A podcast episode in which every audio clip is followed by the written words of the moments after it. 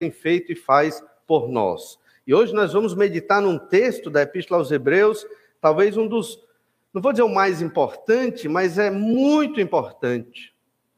E se todo crente compreendesse bem essas verdades e toda igreja entendesse bem essas verdades, não haveria um problema nas igrejas. Já pensou?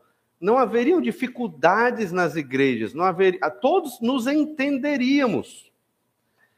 A geração mais antiga com a geração mais moderna, todos se entenderiam. E, mais uma vez, esse texto que nós vamos ler hoje, de Romanos 14, do verso 1 ao 9, é um texto que trata de amor.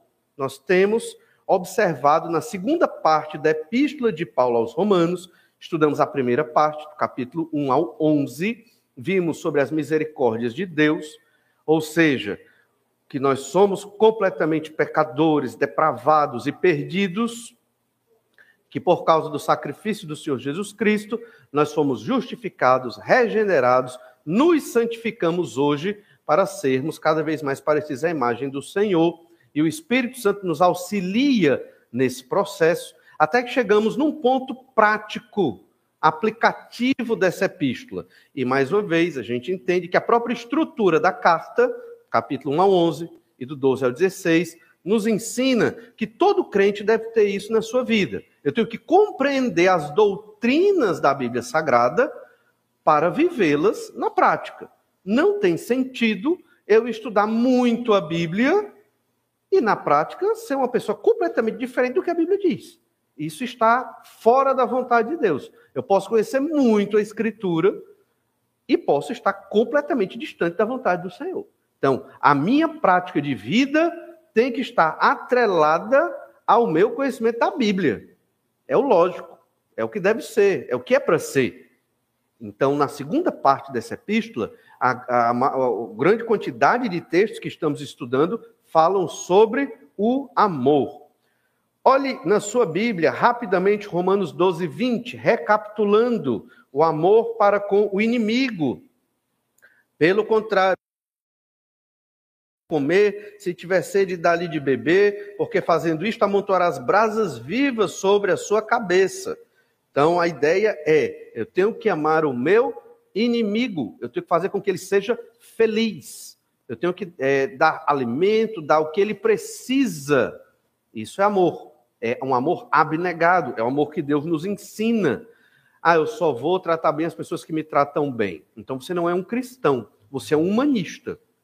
Você é um humanista caridoso, mas o cristão, o crente no Senhor Jesus Cristo, ele trata bem aqueles que o perseguem, que o maltratam, que não o amam. Nós, crentes em Jesus, somos especialistas no amor, ou pelo menos devemos ser, para com aqueles que são nossos inimigos. E nós não devemos ter inimigos. Se você tem, corra logo, peça perdão ao Senhor, se retrate com aquela pessoa e fique bem diante de Deus. Ah, mas eu me sinto bem, pastor, eu me sinto tão feliz. Não interessa. Se na prática você tem um inimigo, no sentido de que você é inimigo daquela pessoa, você não está bem com Deus. Sua consciência, você pode até achar que está. Né? Você pode até achar que está bem. Não está. Diante de Deus, você tem que amar todas as pessoas, é uma dívida de amor que nós temos, nunca vamos consegui-la preencher plenamente, pagar essa dívida de amor, mas nós não podemos ser inimigos de ninguém.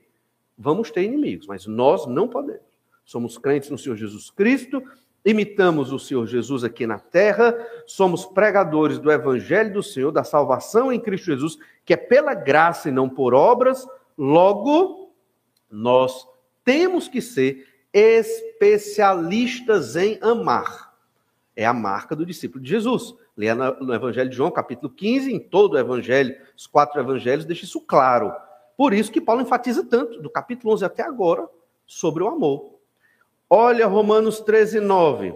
Pois isto, não adulterarás, não matarás, não furtarás, não cobiçarás, e se há qualquer outro mandamento, tudo nesta palavra se resume. Amarás o teu próximo como a ti mesmo.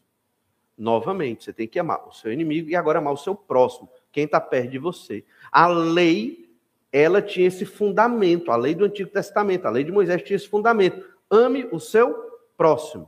Então, claramente, é isso que o Senhor Jesus requer de nós.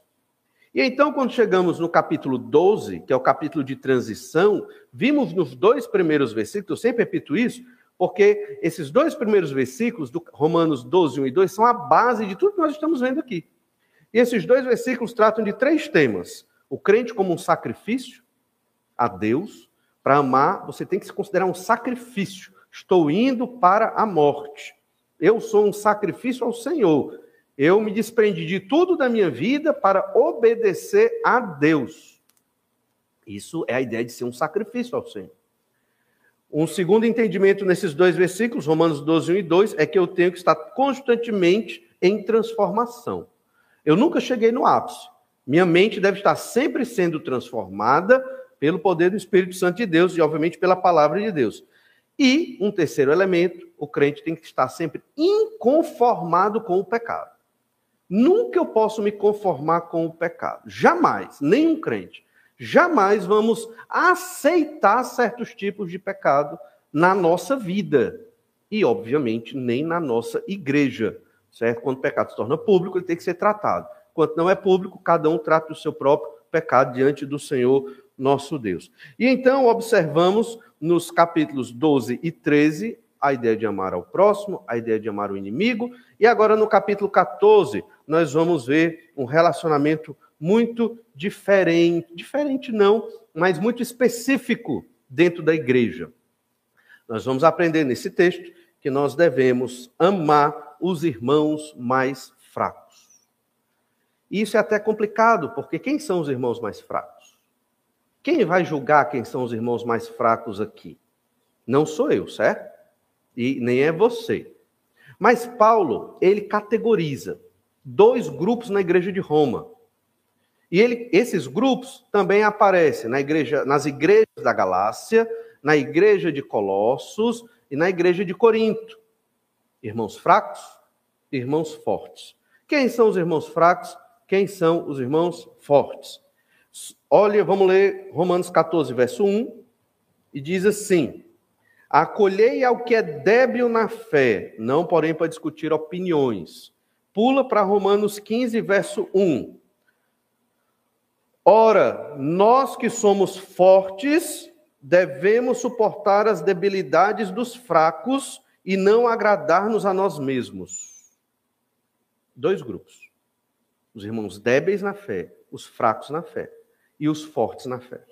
De antemão, antes de ler o texto, que é do versículo 1 até o 9, que nós vamos observar hoje, se Deus assim permitir, os irmãos débeis na fé, fracos na fé, não são irmãos chamados de carnais, infantis ou imaturos. Não são irmãos que estão em bebedeiras, orgias e pecados, pornografias, imoralidades. Não é esse tipo de, de, de pessoa que se diz crente, mas se vive assim, fica esquisito achar que é um crente, certo? Não é esse tipo de pessoa. Os irmãos débeis na fé, a gente vai entender aqui, à medida que Paulo vai explicando, eles têm uma fragilidade na fé. E eles têm que aprender. E Paulo quer ensinar aqui. Mas, ao mesmo tempo, os irmãos que se consideram mais fortes na fé, eles não devem disputar com os mais fracos. Eles devem agradá-los e aí entra o aspecto do sacrifício, que nós lemos em Romanos 12, 1 e 2. E isso é difícil. E essa é a essência do amor. É eu me abster de certas coisas lícitas por amor aos meus irmãos mais fracos na fé. Tudo que nós formos ler no capítulo 14 e 15, que trata do mesmo tema, não se referem a pecados explícitos e claros e declarados na Bíblia mas se refere a aspectos secundários da vida cristã. Aspectos secundários, aspectos que são acessórios, não são essenciais e que refletem cultura, gosto, a geração de uma pessoa ou de outra, não necessariamente algo que é pecado. E nós temos que aprender na vida cristã, tanto no Brasil como em qualquer outro país, que existe aquilo que é pecado essencialmente pecado e deve ser combatido nas nossas vidas, existe aquilo que não é pecado, mas pode se tornar. Algumas igrejas é, consideraram, acho que hoje isso nem existe mais, mas consideravam jogar futebol um pecado. Ou por usar bermuda, ou por várias outras razões. Eu acho que algum irmão já viu isso aí no passado. Não, jogar futebol é pecado. Não pode jogar futebol. Certo? Aí a ideia, jogar futebol é pecado? Não. Mas na minha adolescência, desde a minha adolescência, eu repudiei o futebol. Por quê? Porque toda vez que eu jogava com os crentes, eu não era edificado. Então, para mim, morreu o futebol. Ah, então quer dizer que você não pode jogar futebol? Claro que pode. Se você acha que deve, se você não vê problema, se o futebol é bom para você, se você consegue sair dali bem, jogue futebol, porque essencialmente é um esporte muito legal.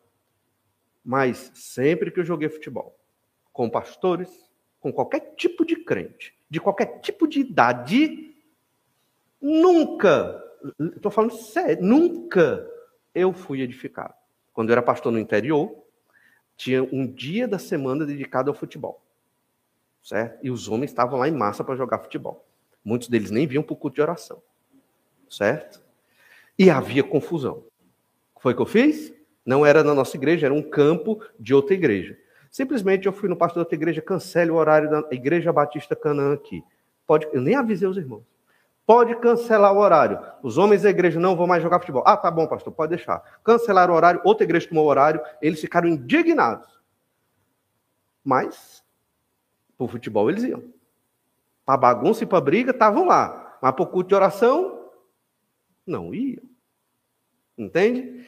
E mais uma vez se confirmou a minha tese que eu não quero jogar futebol. então, se você quiser me alegrar e dizer, pastor, vamos jogar ali no campo, tá um só site, é perdido, irmão.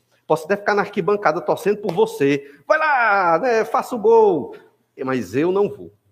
Por quê? Não me edifica. Entende? Não estou dizendo que para você não possa edificar. Deus abençoe. E, entende? É isso que nós vamos estudar aqui.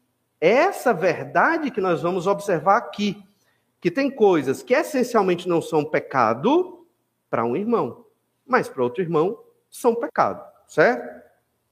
Tema de hoje é esse: devemos amar os irmãos mais fracos. Vamos ler Romanos 14, do 1 ao 9, e depois observar pelo menos aqui três ensinos sobre como eu vou amar o meu irmão mais fraco. Então, olha o que diz Romanos 14, verso 1. Acolhei ao que é débil na fé, não porém para discutir opiniões. Um crê que de tudo pode comer, mas o débil come legumes. Quem come não despreze o que não come, e o que não come não julgue o que come, porque Deus o acolheu. Quem és tu que julgas o servo alheio? Para o seu próprio Senhor está em pé ou cai, mas estará em pé porque o Senhor é poderoso para o suster. Um faz diferença entre dia e dia, outro julga iguais todos os dias. Cada um tem uma opinião bem definida em sua própria mente.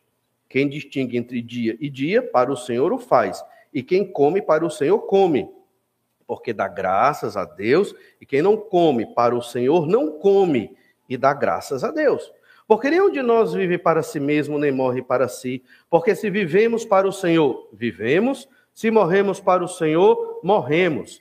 Quer pois vivamos ou morramos, somos do Senhor. Foi precisamente para esse fim que Cristo morreu e ressurgiu para ser Senhor, tanto de mortos como de vivos.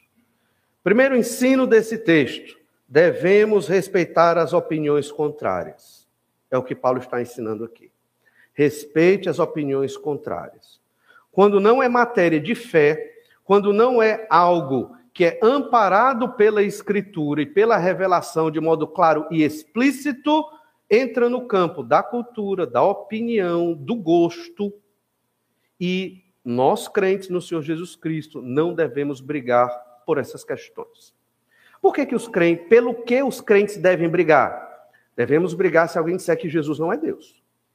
Devemos brigar se alguém disser que a Bíblia não é a palavra de Deus. Devemos brigar se alguém vai contra a doutrina da Trindade.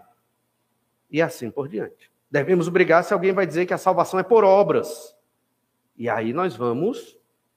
É, é, aí vamos. É outro crente. Agora é um crente que vai. Não, mas peraí, né? Assim não. Vou defender. Aí é outra história. Mas questões acidentais nós não devemos, devemos respeitar as opiniões contrárias uns dos outros. O contexto aqui é muito claro.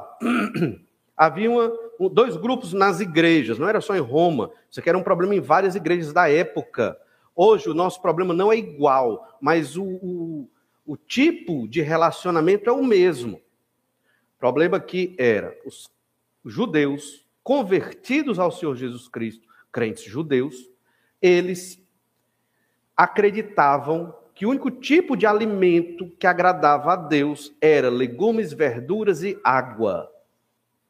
Eles imitavam o modelo de Daniel. Porque, mesmo crendo em Jesus, no primeiro século, eles acreditavam que a lei de Moisés ainda estava em vigor. Muitos desses judeus, não é a discussão aqui, desse capítulo, mas muitos deles ainda queriam que houvesse circuncisão, o que não era mais necessário. É o que Paulo trata em Gálatas também. Os da Galácia queriam circuncisão. Mesmo crendo em Jesus, esses crentes judeus acreditavam que essas marcas de santidade da velha aliança ainda deveriam ser preservadas. Os crentes gregos, romanos, chamados gentios e de outras é, é, nações da antiguidade, não entendiam que era necessário se circuncidar, não entendiam que era necessário só comer verduras e beber água, e não achavam que tinham que guardar o calendário das festas judaicas como era guardado na velha aliança.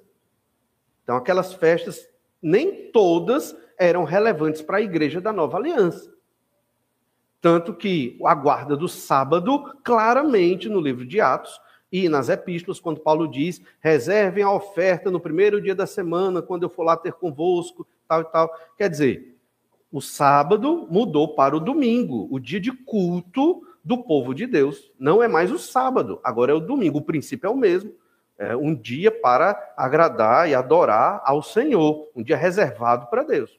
Então, temos que compreender que aqui existem grupos: crentes judeus, crentes gentios, com opiniões diferentes com relação a algo muito importante. Isso aqui é até mais relevante do que os assuntos hoje que a igreja enfrenta.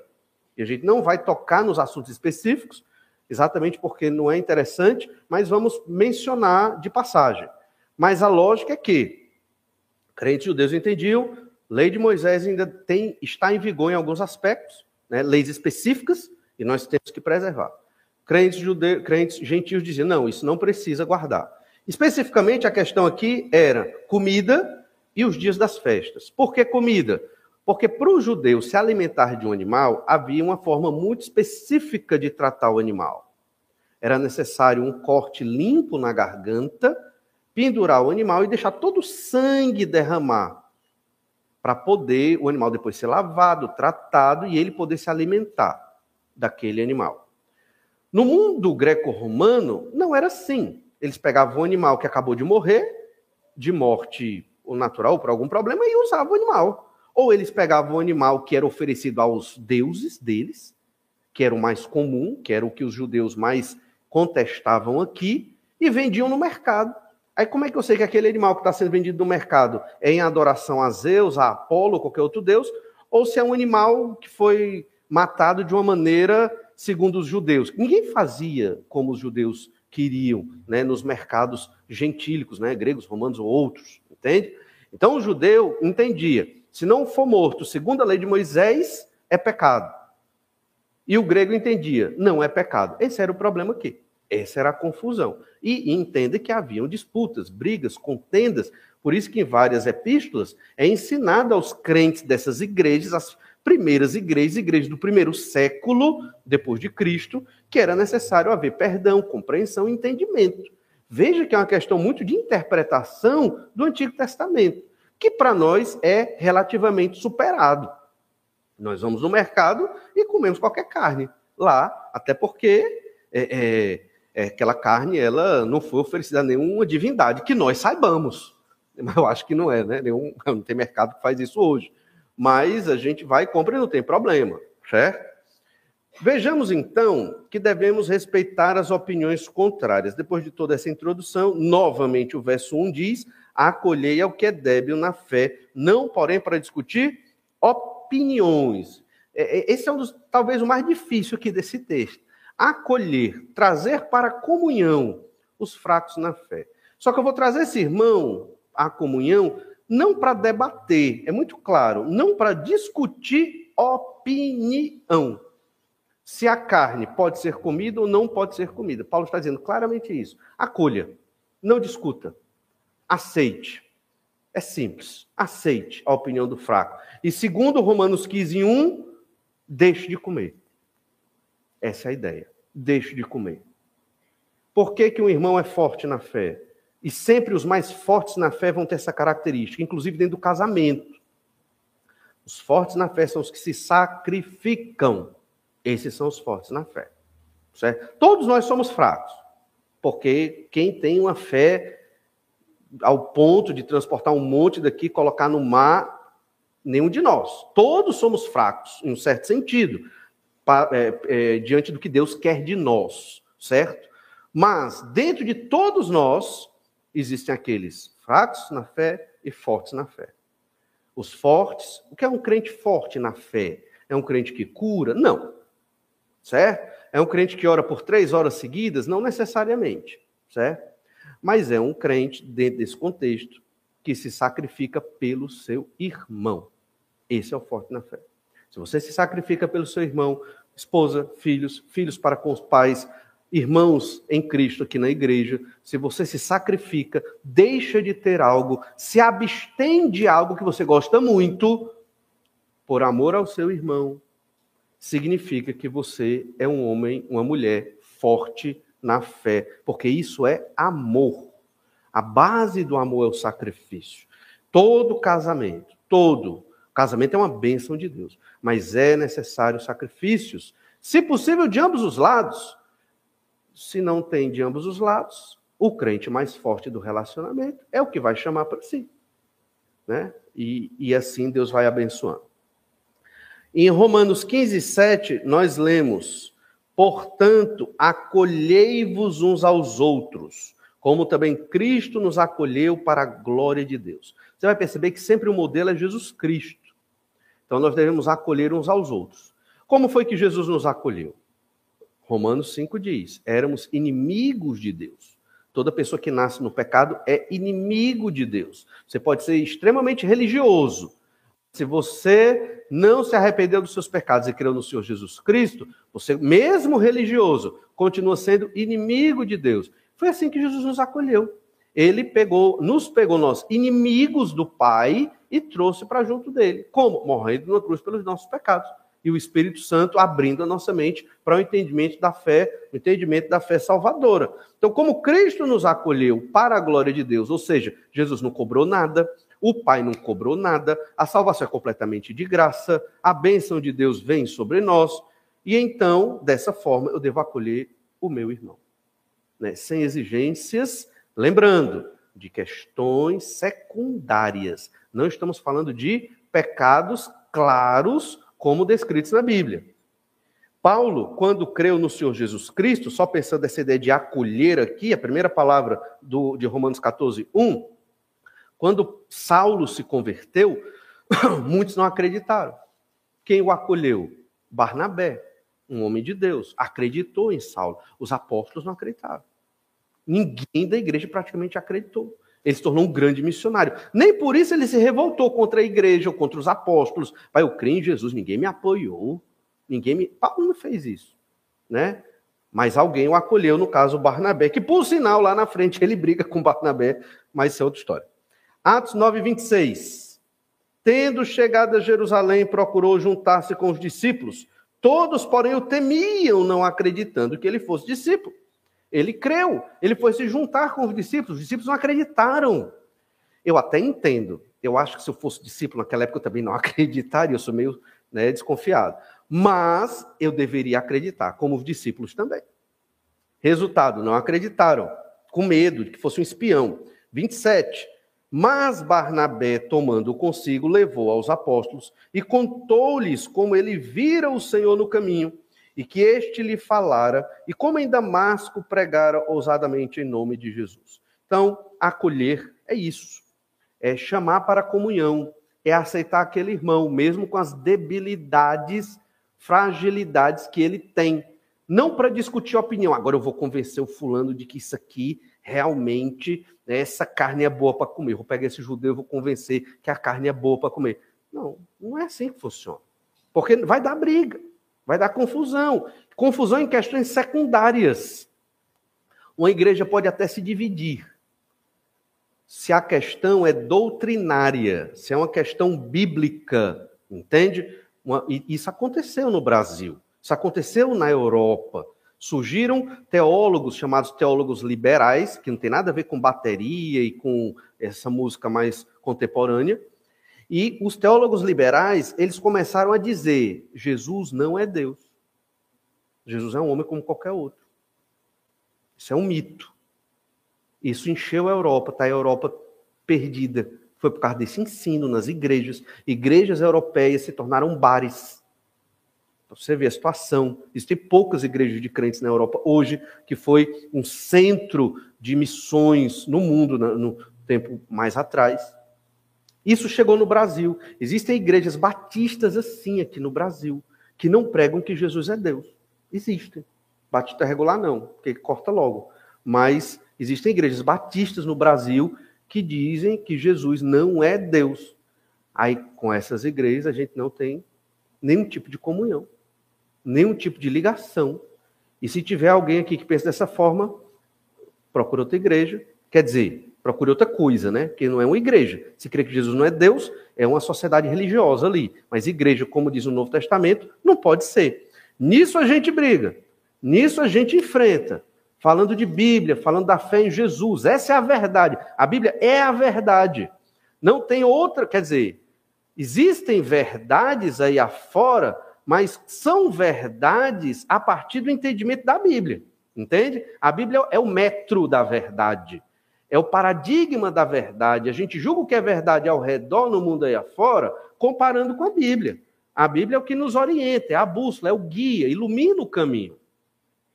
Você encontra a verdade estudando matemática, estudando física. Você encontra a verdade estudando filosofia. Mas não quer dizer que tudo dessas disciplinas é verdade.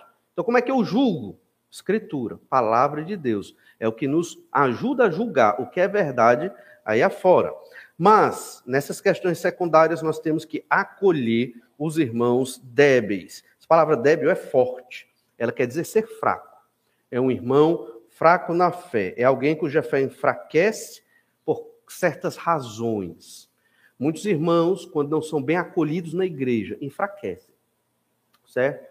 Muitos irmãos, quando não recebem a devida atenção que gostariam de receber, enfraquecem. Isso é um mal da modernidade.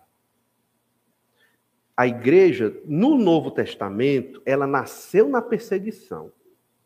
A nossa herança espiritual dos primeiros cristãos é uma herança de perseguição. No meio da perseguição, não, não, não dá tempo de fazer muita coisa. É sobrevivência. Os crentes da perseguição são mais fortes. Você está aqui na igreja, você não recebeu o devido tratamento que a sua pessoa importante merece, não se doa por conta disso. Porque se você deixou a igreja por causa disso, você não está entendendo o evangelho de Jesus. Que você tem que servir e não ser servido, certo? Então você tem que estar para contribuir. Aqui não é como as igrejas da prosperidade, que você chega lá e tem todo um serviço ao seu dispor. Não é assim. Pode até parecer que os irmãos querem servir uns aos outros. Mas não é assim. Cada um aqui tem que servir ao Senhor Jesus Cristo. Nós todos somos servos de Jesus. E Jesus é, é o dono desta igreja, é o cabeça desta igreja. Nós todos temos que nos tratar bem, nos receber bem. E, obviamente, receber bem aqueles que nos visitam. Mas, infelizmente, por nossa falta de presteza, de amor, de raciocínio, de, de tudo, falhamos. E aí, quando eu falho, me perdoe, meu irmão, vou me esforçar. Mas não é por isso que um crente deixa de se fortalecer dentro da igreja do Senhor Jesus Cristo. Isso deve estar muito claro na nossa mente, porque isso é característica dos fracos na fé. Os fortes se sacrificam pelos fracos na fé. Mas, por favor, um detalhe muito importante aqui. Não diga, eu sou forte na fé aqui, né? Então vou Cuidado, meu irmão que é fraco. Ô, irmão, você é fraco, viu?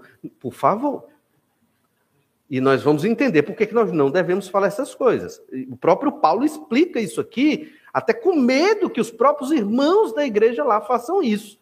Porque quando você categoriza, parece que você coloca assim: os iluminados, os fortes, e os, os que não entendem nada, os fracos. Não é isso. Forte na fé é quem se sacrifica pelo irmão. Essa é a ideia. Por sinal, pode ser uma pessoa que conheça muito a Bíblia. Lembra da introdução? Conhece muito a Bíblia, mas não se sacrifica. Mas não serve ao Senhor Jesus, na igreja, fora da igreja. Entendem?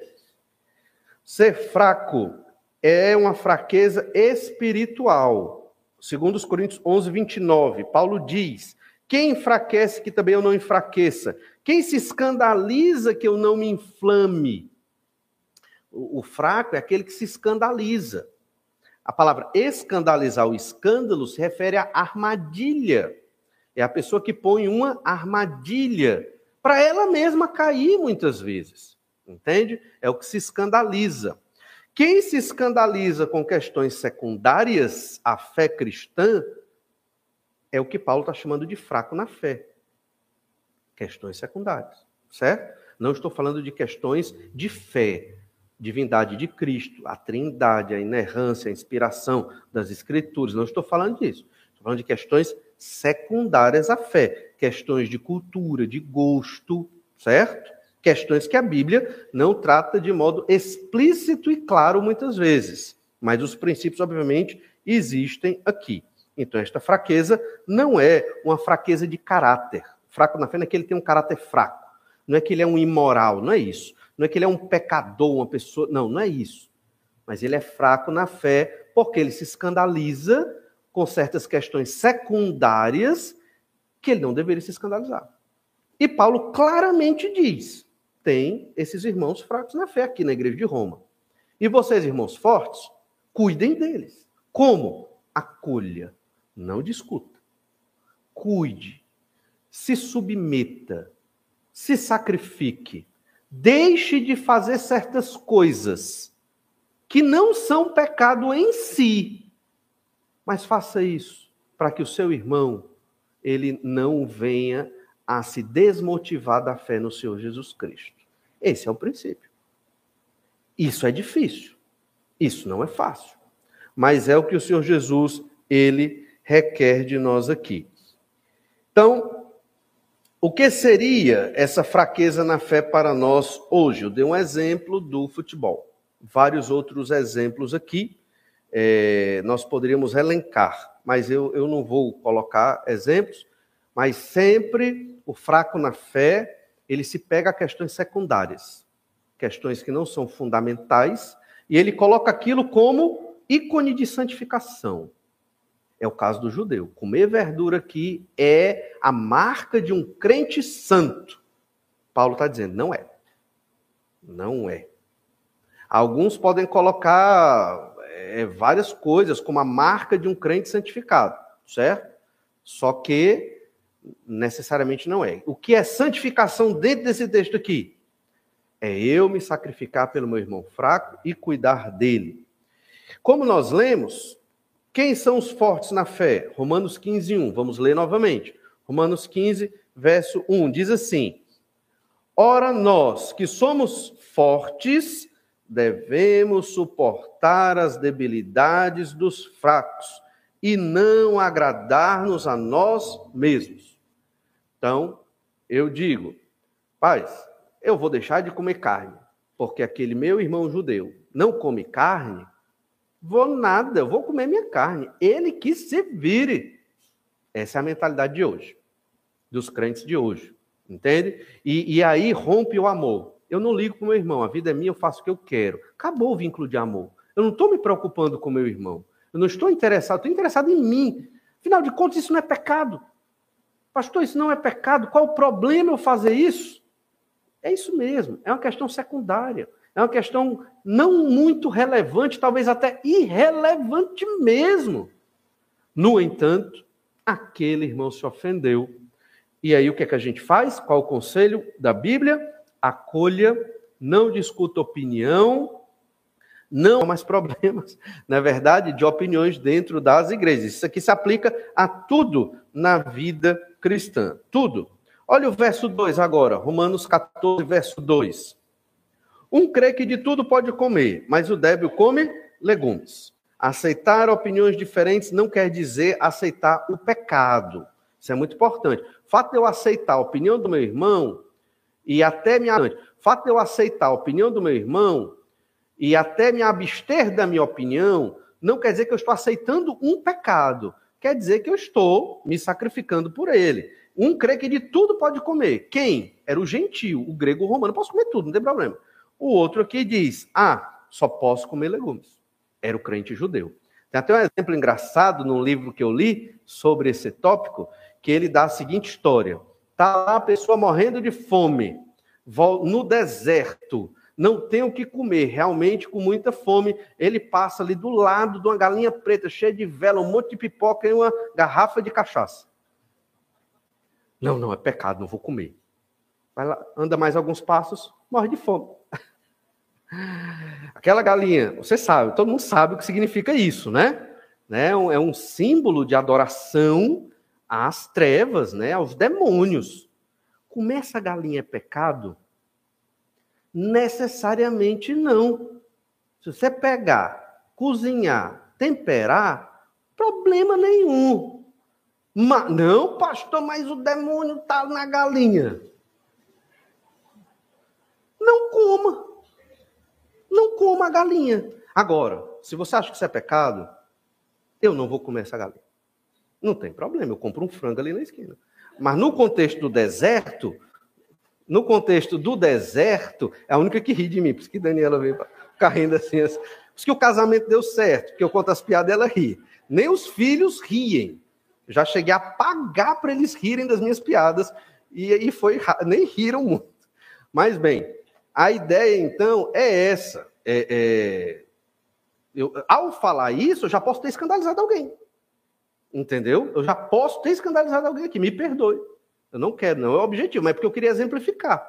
Isso acontece com a carajé, acontece com várias questões.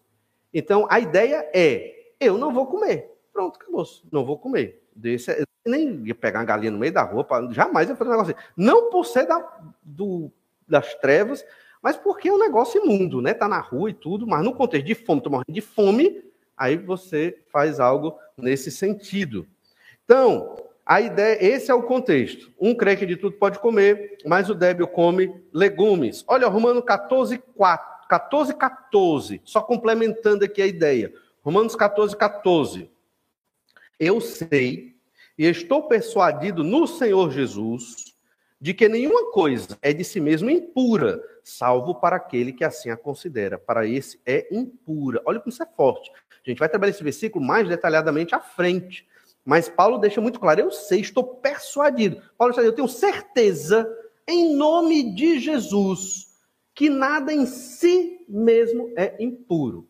É impuro dependendo da cabeça de cada um que vai qualificar aquilo ali, vai se tornar impuro. Exemplo do futebol. Para mim, eu não jogo futebol por conta do que eu expliquei aqui para os irmãos. Se você quer jogar, não tem problema, jogue futebol. Né? Não vá para o estádio no domingo. Aí é terrível, né? Muito claro isso aqui. Mas não vá para o estádio no domingo. Aí é terrível, né? Muito claro isso aqui. Mas é, é, se jogar futebol, ame os irmãos ali que estão jogando futebol. Bem, mas a ideia é um elemento ele não é impuro em si, como o futebol não é impuro em si, como a carne não é impura em si. Não existe isso. Depende da pessoa que está observando aquele determinado objeto, aquela situação ou aquela coisa. Vou dar outro exemplo aqui. Política. Alguns crentes dizem, rapaz, no Brasil, se um crente for para política, está pecando.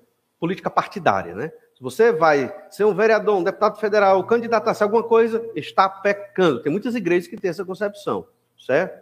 A é, estar na política partidária em si é um pecado? A Bíblia não diz que é pecado. A Bíblia não diz, certo? Agora, ah, dependendo do contexto em que vivemos, devemos avaliar se compensa ou não compensa, de acordo com a igreja em que eu estou congregando. A igreja que eu estou servindo ali naquela comunidade, o que é que eles pensam? Não, os irmãos entendem que não tem problema. Então, tudo bem. Agora, se os irmãos entendem, não, é muita corrupção, é muito pecado, não sei o que, não sei o quê. Aí o crente diz, então não vou para a política partidária. Normalmente, o que é que as pessoas fazem? Vou mudar de igreja. Né? Vou para uma igreja que aceite o meu pensamento, o que não é correto, o que não é, não é interessante. Olha Romanos 14, verso 20. Não destruas a obra de Deus por causa da comida. O crente tem que ter essa sabedoria. Se eu sei que tem um grupo na igreja, crentes judeus, que veem aquela carne como símbolo do pecado, que não é, Paulo deixa isso claro aqui, não é necessariamente pecado, o que é que eu vou fazer? Eu tenho que me abster de comer carne, por amor àquele irmão. E aí ele diz: é, não destruas a obra de Deus por causa da comida. Eu posso destruir uma igreja por causa de uma questão secundária que eu não cedi. Percebe?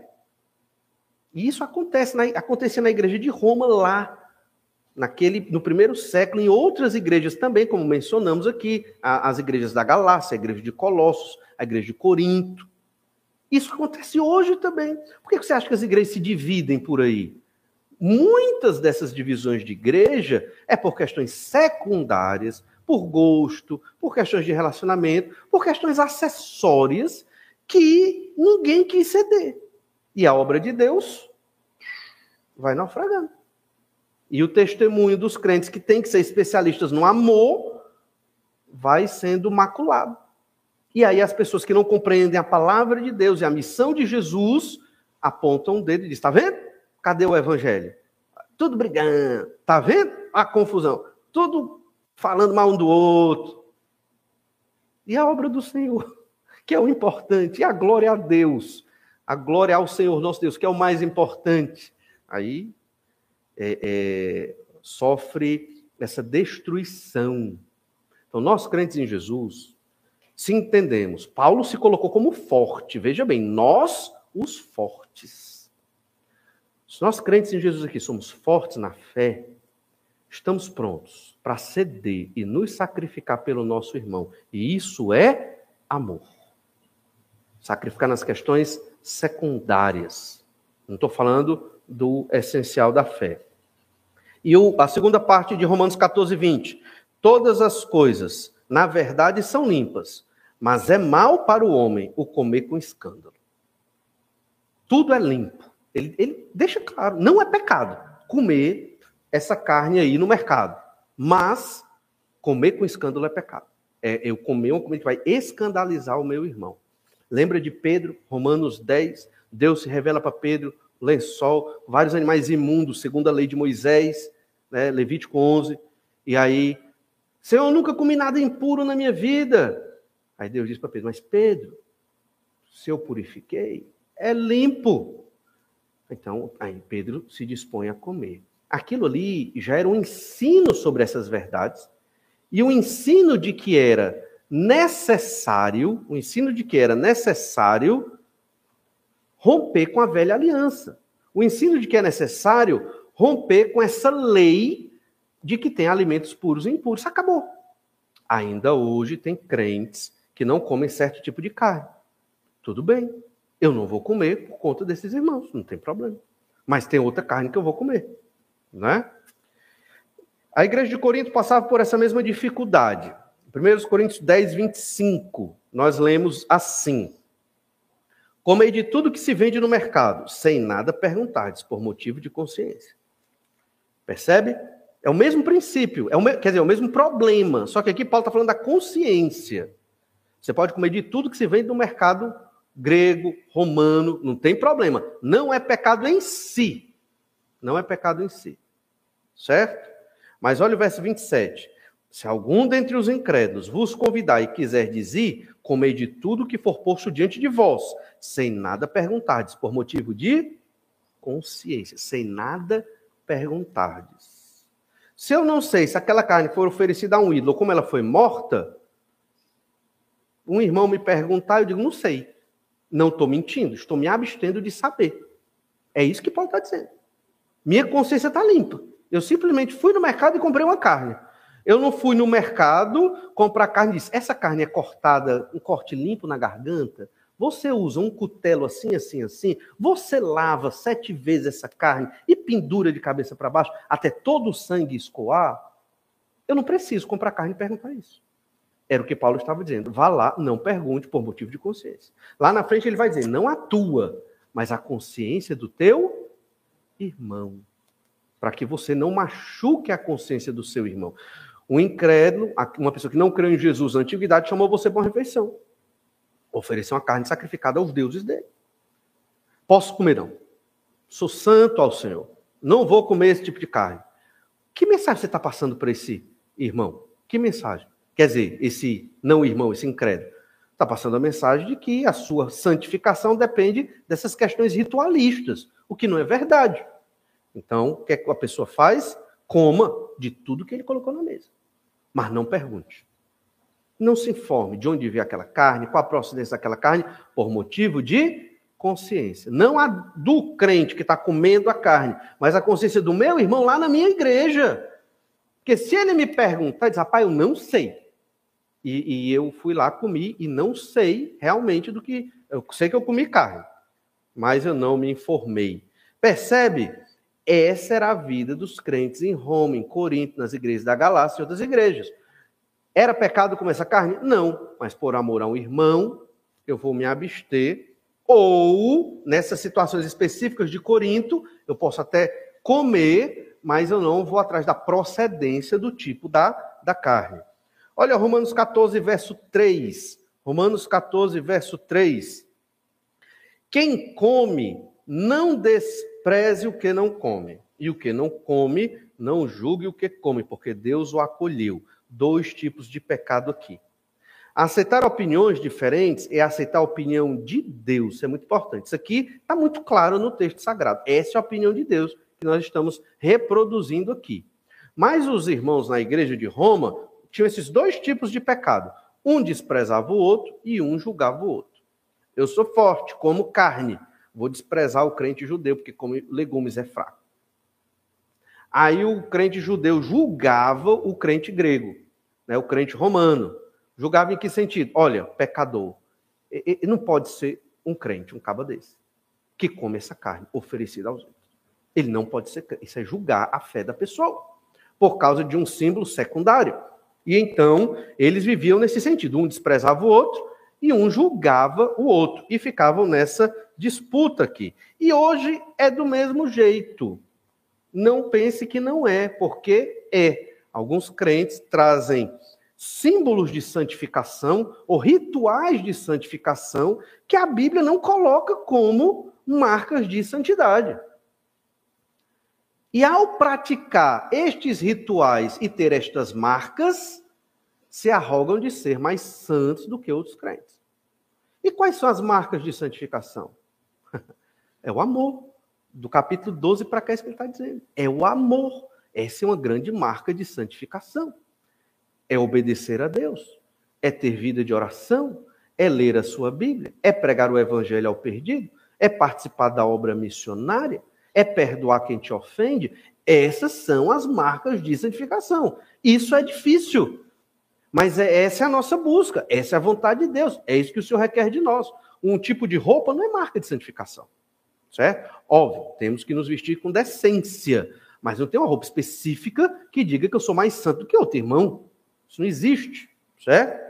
Então, temos que ter esse entendimento, não desprezar um nem julgar o outro. Por quê? Porque Deus o acolheu. O princípio é isso. Deus nos acolheu em Cristo Jesus. Fazemos parte da família de Deus. Não é verdade? Deus me aceitou, Deus aceitou você como filho dele, não foi? Como eu posso julgar a sua vida? Não é verdade? Como eu posso julgar a intenção do seu coração? Eu não posso. O que nós podemos julgar e devemos são as nossas ações. Né? Se você me vê é, é, na rua brigando com uma pessoa, o pastor endoidou. Conversar com ele. Pastor, isso não é conveniente. Para nenhum crente, muito menos para um pastor. Estou brigando na rua. Não, tem, né, não é verdade? Entende? Isso nós devemos julgar, condutas externas. Mas julgar a intenção de uma pessoa, o pensamento de uma pessoa, algo que está no coração daquela pessoa, nós não podemos fazer. Por quê? Porque Deus é o juiz. Ele foi quem acolheu essa pessoa. É o mesmo princípio para eu não maltratar ninguém da igreja. Por que eu não posso maltratar ninguém da igreja? Estou até com vontade, mas por que eu não posso? Porque todos crentes em Jesus aqui foram libertos, lavados pelo sangue do Senhor Jesus Cristo, sangue do Cordeiro. O nosso valor é esse, o nosso destaque é esse: o sangue do Cordeiro nos limpou da condenação dos nossos pecados. Logo, eu não posso levantar um dedo contra você. Eu tenho que lhe amar e lhe tratar bem, porque Jesus morreu por você. Da mesma maneira, cada um deve pensar para comigo. É isso que garante o nosso vínculo de amor. É porque Jesus morreu na cruz pelos meus pecados. Entendem? Deus nos acolheu. Porque Deus nos acolheu, eu tenho que acolher o meu irmão que tem uma dificuldade com relação à alimentação ou com relação a qualquer outra coisa. Olha Romanos 14, 4. Romanos 14, verso 4. Quem és tu que julgas o servo alheio para o seu próprio Senhor está em pé ou cai, mas estará em pé, porque o Senhor é poderoso para o suster. Então, o crente gentil, ele desprezava o crente judeu. O crente judeu julgava o crente gentil. Aí Paulo diz: Quem és tu que julgas o servo alheio? Ninguém aqui, irmãos, é servo. É... Somos servos uns dos outros, mas ninguém aqui é senhor do outro. Entende? Eu não sou senhor de nenhum crente aqui desta igreja, certo? Normalmente, quando vou aconselhar os irmãos com relação a certos comportamentos errados ou de pecado, eu digo: olha, irmão, é isso que a Bíblia diz. Ah, pastor, mas eu não sei se eu vou fazer, não. Aí o Senhor, é, aí é você e o seu Senhor. É você e Deus. Se você vai fazer ou não, se acerte com Jesus. Conte para Jesus. Vá lá para um cantinho, ore logo. Fale para Deus: Deus, eu não vou te obedecer, porque não é comigo. Saiu da minha alçada. Eu sou o pregador, eu sou o mensageiro, eu sou o pastor, eu sou o guia que tenho essa missão para orientar o rebanho de Jesus, que eu também sou ovelha, para andar no caminho do Senhor. E se o irmão ou irmã desejar seguir em caminho espúrio e de pecado, escandaloso, aí a igreja se reúne para julgar. Aí é outro assunto, é outro, outra conversa. Mas a ideia aqui é: ninguém aqui é senhor um do outro, somos servos uns dos outros. O Senhor é Deus. Como eu posso julgar você? Julgar você. Como eu posso? Como eu posso chegar para você e julgar a intenção do seu coração? numa questão secundária, certo? Não é num pecado explícito, é na questão secundária. Como eu posso? E mesmo que você esteja num pecado, eu nunca posso chegar a você como seu senhor. Ó, oh, tá errado. Não é assim não, rapaz. Não posso fazer. Irmão, o que é está acontecendo? Eu sou pecador igual a você. Eu sei que é difícil. Por que, que você está sofrendo essa dificuldade? Eu posso te ajudar? Você quer orar comigo? Vamos tirar um dia tomar um café e orar juntos. Você quer estudar a Bíblia? É assim. Agora, você chega para uma pessoa e diz: pecado, vai para o inferno, para um crente, né? Está condenado. Quem faz isso é o Senhor. É Deus quem vai julgar todos nós. É Deus quem vai chegar para mim, para você, e vai dar um, uma disciplina, um castigo, porque Deus disciplina os filhos a quem ama. É Ele quem vai fazer isso. Eu fico uma das maiores tristezas que eu tenho é quando eu vejo um crente escolher o pecado deliberadamente. Eu já vi isso algumas vezes na vida. Às vezes eu tenho que responder. Às vezes o irmão diz, pastor, mas eu, eu quero pecar mesmo. Eu... Aí falta força, assim, você, você não tem o que dizer.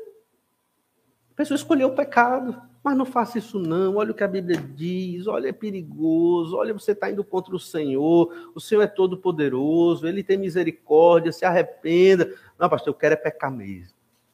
É isso que eu quero. Aí, é, pense como é, é difícil. Acho que para você que já passou por isso também, é extremamente difícil e triste, porque lá na frente o Senhor vai tratar E às vezes nem estão na frente. E o sofrimento é, é, é, é terrível. Olha, na história dessa igreja, eu estou aqui há uns 10 anos como membro, talvez um pouquinho mais, e vendo a história do passado. Quantos passaram por aqui né, e escolheram o caminho das trevas, se diziam crentes, escolheram o caminho das trevas, e sofreram ou estão sofrendo enormemente. Por quê? Não é porque saíram dessa igreja, não. Você pode ir para outra igreja, pode servir ao seu lar mas é porque escolher fora do Senhor Jesus Cristo é, é, não é uma opção, é escolher a destruição, é escolher o sofrimento. E o que é que nós fazemos? Nós oramos para que, é, sempre o Gilvan lembra, né? Até daqueles que passaram aqui pela igreja, os que se afastaram, o Gilvan sempre nos lembra de orar por eles, para poder estarmos orando uns pelos outros. Mas lembre-se disso. Quem és tu que julgas o servo alheio? Eu não posso julgar você, nem você me julgar para o seu próprio Senhor está em pé ou cai. Ou seja, é Deus que sustenta, é Deus que aprova, é Deus quem vai julgar. Mas estará em pé, porque o Senhor é poderoso para o sustento. Se o crente ficou em pé, é porque Deus está sustentando. Se eu estou em pé, se você está em pé, firmes em Jesus, é o Senhor nosso Deus que nos sustenta. É Ele que cuida de nós. E é Ele que nos julga nas nossas ações. Devemos respeitar as opiniões contrárias é a primeira verdade sobre amar os irmãos fracos na fé. Não é um ensino, é um ensino simples de compreender, mas não é um ensino fácil de viver, principalmente na época da liberdade em que nós estamos. É por isso que as igrejas que pregam estas verdades, elas são igrejas pequenas. As igrejas maiores nem ligam para estas verdades, nem discutem esses assuntos.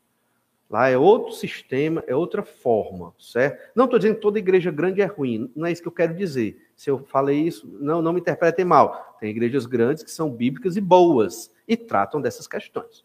Mas a maioria não trata. Mas isso é de Deus, é a vontade de Deus, é uma expressão do amor para com o meu irmão, é eu respeitar as opiniões contrárias para amar o meu irmão fraco na fé.